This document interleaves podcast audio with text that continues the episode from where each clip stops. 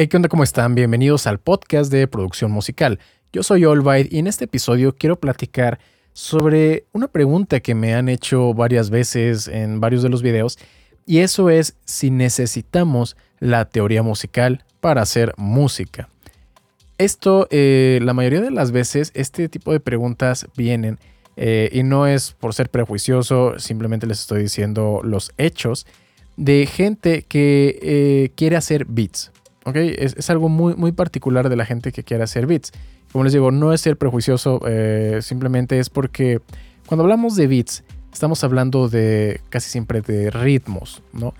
Y la gente piensa que como voy a hacer simplemente ritmos o voy a utilizar una computadora, tal vez no necesito aprender teoría musical. Y yo creo que por eso viene esta duda. Pero bueno, vamos poniendo primero las cosas en perspectiva.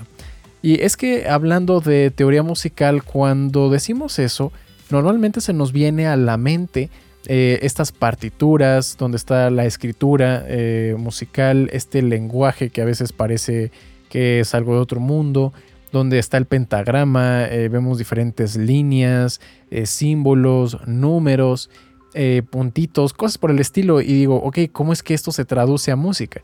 Y los que están comenzando piensan que cuando dices teoría musical es que necesitas aprender a leer todo eso, ¿no? Todo, digamos que lo clásico en cuanto a las partituras. Y bueno, en cuanto a la escritura y lectura tal cual, yo creo que no es obligatorio.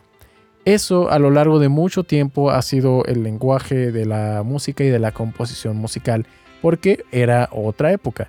Necesitábamos de un lenguaje para poder transmitir qué era lo que el compositor ¿no? Em, era lo que quería transmitir tal cual, cuál era su idea, su intención.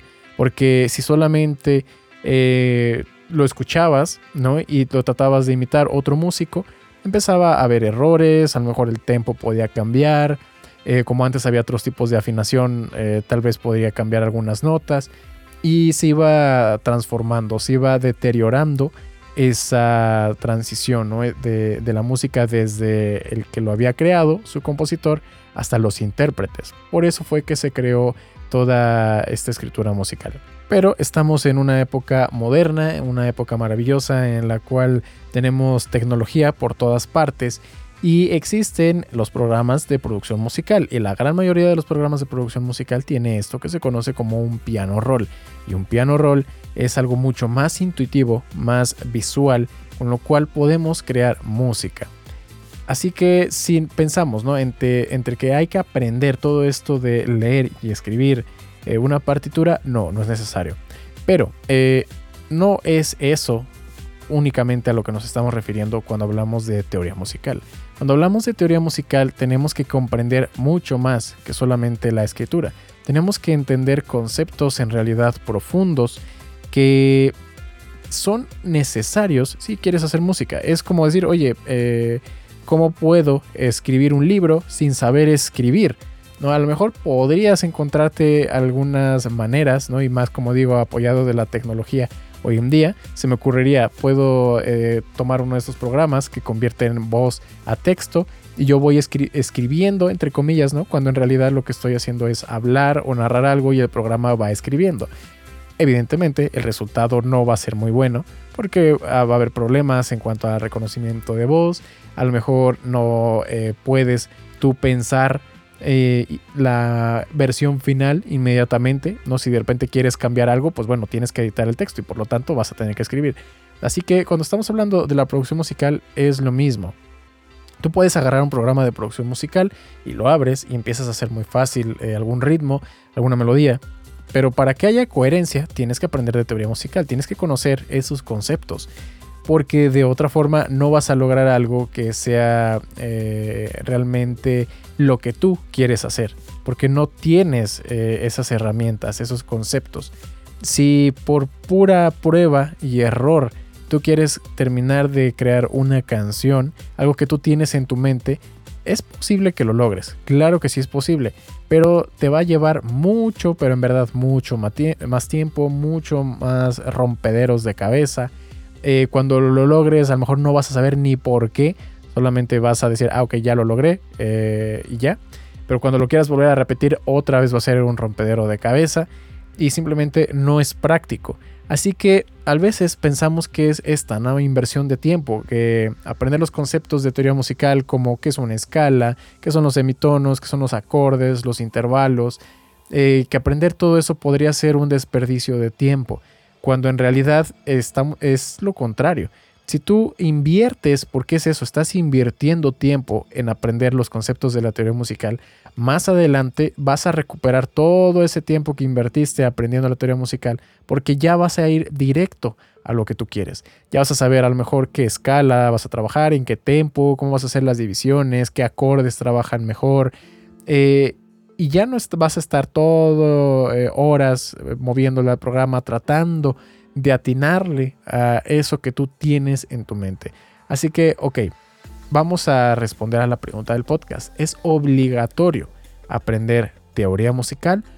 Eh, obligatorio no, en cuanto a que si no lo aprendes va a ser imposible. No, sí puedes hacerlo. Hay gente que a pura prueba y error ha ido aprendiendo. Así que sí, puedes hacer música sin aprender teoría musical. Pero eso, a que sea recomendable, Claro que no. No es recomendable que te quieras saltar a aprender la teoría musical. ¿Por qué? Porque de todas formas, esta gente que se niega a tratar de estudiar teoría musical porque sienten que con eso que saben o que por su cuenta pueden lograrlo, terminan al final del camino descubriendo otra vez la rueda. Vuelven a, eh, por prueba y error o por pura eh, interiorización o por pura inducción, terminan otra vez encontrando los conceptos que a lo mejor les pudieron haber llevado eh, días, semanas o hasta años, cuando habiendo estudiado teoría musical en un par de días, se hubieran podido ahorrar todo ese esfuerzo, todo ese trabajo. Entonces se los recomiendo mucho. Estudien teoría musical. Es una gran inversión, una de las mejores inversiones que pueden hacer si quieren dedicarse a la producción musical. Ahora, algunos de los argumentos que pueden darme en contra, y lo he visto en el grupo de producción musical en Facebook, me dicen, es que yo no necesito de la teoría musical porque sin aprender teoría musical he podido crear esta hermosa obra de arte. Y comparten su link eh, o el video o el, el, de SoundCloud o lo que sea para compartir su música. Y lo escuchas y es así de, ¿cómo le digo? ¿Cómo le digo que esto no tiene ni pies ni cabeza? Y es aquí donde pasa eso, lo de el fenómeno, el efecto Dunning-Kruger, que como alguien no tiene pleno conocimiento de todo lo que ignora, no puede evaluar con precisión, con realismo, lugar en el cual está en ese momento. Con el poco conocimiento que tienen, ellos creen que ya suenan excelentes, eh, cuando en realidad no es así. Si pensamos en otro ejemplo de estos que no tenga que ver con la música, el caso, por ejemplo, de una foto, fotografía, ¿no? Eh, tú te compras una fotografía y de repente vas, sales a la calle, eh, tomas unas cuantas fotos y tú las puedes ver y decir, ah, qué buenas fotos tomé, ya estoy listo para competir contra un fotógrafo profesional. Y si tú le enseñas eso a un fotógrafo profesional, te va a empezar a señalar todos los errores que has cometido y que sin embargo tú no eras consciente de esos errores porque no tienes ese nivel de conocimiento. Y eso es lo que pasa con la gente que dice que no necesita teoría musical para hacer cosas buenas. Pero es que eso, su concepto de buenas, todavía, o de bueno, de lo que es buena música, no está todavía eh, terminado de definir, no está completamente moldeado porque les hace falta todavía mucho más conocimiento, pero ignoran que no tienen ese conocimiento. Lo malo es que muchas veces si tú tratas de decirle a estas personas, oye, es que mira, aquí puedes mejorarlo de esta manera, lo puede, te equivocaste aquí, esto es mejor que lo hagas de esta otra forma. Hay veces en las que estas personas, en lugar de aceptar las críticas y de aprender para crecer, eh, se ponen en una posición defensiva y terminan diciendo cosas como que es que tú no sabes lo que yo quise hacer, es que yo estoy rompiendo las reglas, es que lo que hago es demasiado eh, novedoso vanguardista para, para, ustedes. Y bueno, es que tú no puedes, eh, o si, si para poder decir que rompiste las reglas, tienes que conocer las reglas. ¿Cómo sabes que estás rompiendo una regla si no sabes cuáles son las reglas? ¿no? Eh, para poderlo hacer, porque claro, romper las reglas también es posible, pero primero necesitas conocerlas, necesitas dominarlas para poderlas doblar, poderlas romper para algo a tu favor. Y algún ejemplo de esto es, por ejemplo, la música microtonal. Eh, la música microtonal incluye dentro de sus composiciones estas notas que no tienen una relación exacta con las notas musicales que nosotros conocemos de toda la vida, la escala cromática, ¿no? El do, re, mi, fa, sol, la, si, do y las notas negras intermedias, bemoles y sostenidos. por ejemplo, si estamos hablando de la nota do y re, en medio está una negra, el do sostenido o re bemol. Pues bueno, en el caso de la música microtonal, entre do y do sostenido, también habría algo intermedio. Eso es la música eh, microtonal. Y lo curioso con esto es que al ser divisiones tan pequeñitas, eh, nosotros lo escuchamos y nos suena un poco raro y sin embargo eh, también suena familiar. Entonces ahí estamos rompiendo algo de las reglas, se conoce la teoría, pero también obedece a ciertas otras reglas, no nada más es cualquier eh, frecuencia intermedia, ¿no? Eh, también tiene sus reglas. Necesitas conocerlas para poder jugar con esas reglas y hacer esas composiciones que son diferentes a lo habitual. Pero bueno, ya para no darle más vuelta al asunto, eh, teoría musical Sí, es muy recomendable, es una de las mejores inversiones que puedes hacer en la producción musical. Es eh, obligatoriamente, completamente indispensable para hacer música, no. Hay muchas personas que, como les digo, han aprendido por su propia cuenta los conceptos de la teoría musical de forma empírica y lo pueden hacer. Y con eh, la tecnología que hay hoy en día, hay muchas ayudas. Eh, por ejemplo, hay, no sé si a lo mejor han visto en los anuncios en YouTube, estas librerías de MIDI donde ya vienen escalas, progresiones de acordes, melodías, etc.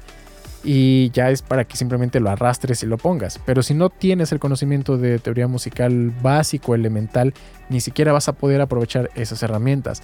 Otras herramientas son de repente estos que te generan melodías al azar que aún así están obedeciendo algo de teoría musical y que si tú quisieras encontrar algo de esas melodías y adaptarlo a lo que tú quieres, porque que te logre algo eh, que de verdad te guste desde el primer momento va a ser muy difícil. Pero si tienes conocimiento de teoría musical, incluso eso, pensado para, entre comillas, gente que no va a conocer nada de teoría, también le puedes sacar bastante provecho. Así que no hay realmente creo que eh, una gran desventaja en el hecho de aprender teoría musical, incluso aunque me digan que por la cantidad de tiempo, porque aprender los conceptos básicos lo puedes hacer en un fin de semana, así que tampoco es como que se requiera mucho tiempo.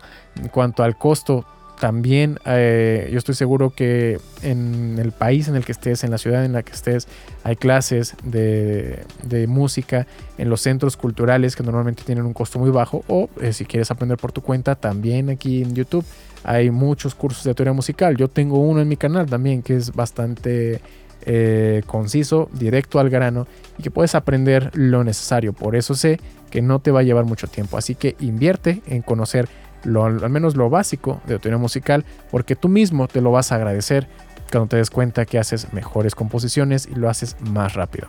Espero que les haya gustado este podcast. Si fue así, no olviden compartirlo, no olviden dejarle un like o un comentario si lo están viendo en YouTube con algunas de sus recomendaciones para futuros podcasts. Si lo están viendo en Spotify, pues bueno, eh, espero también que puedan escuchar los otros episodios. Todo está en la lista de reproducción. Eso sería todo por este episodio y nos vemos en la próxima.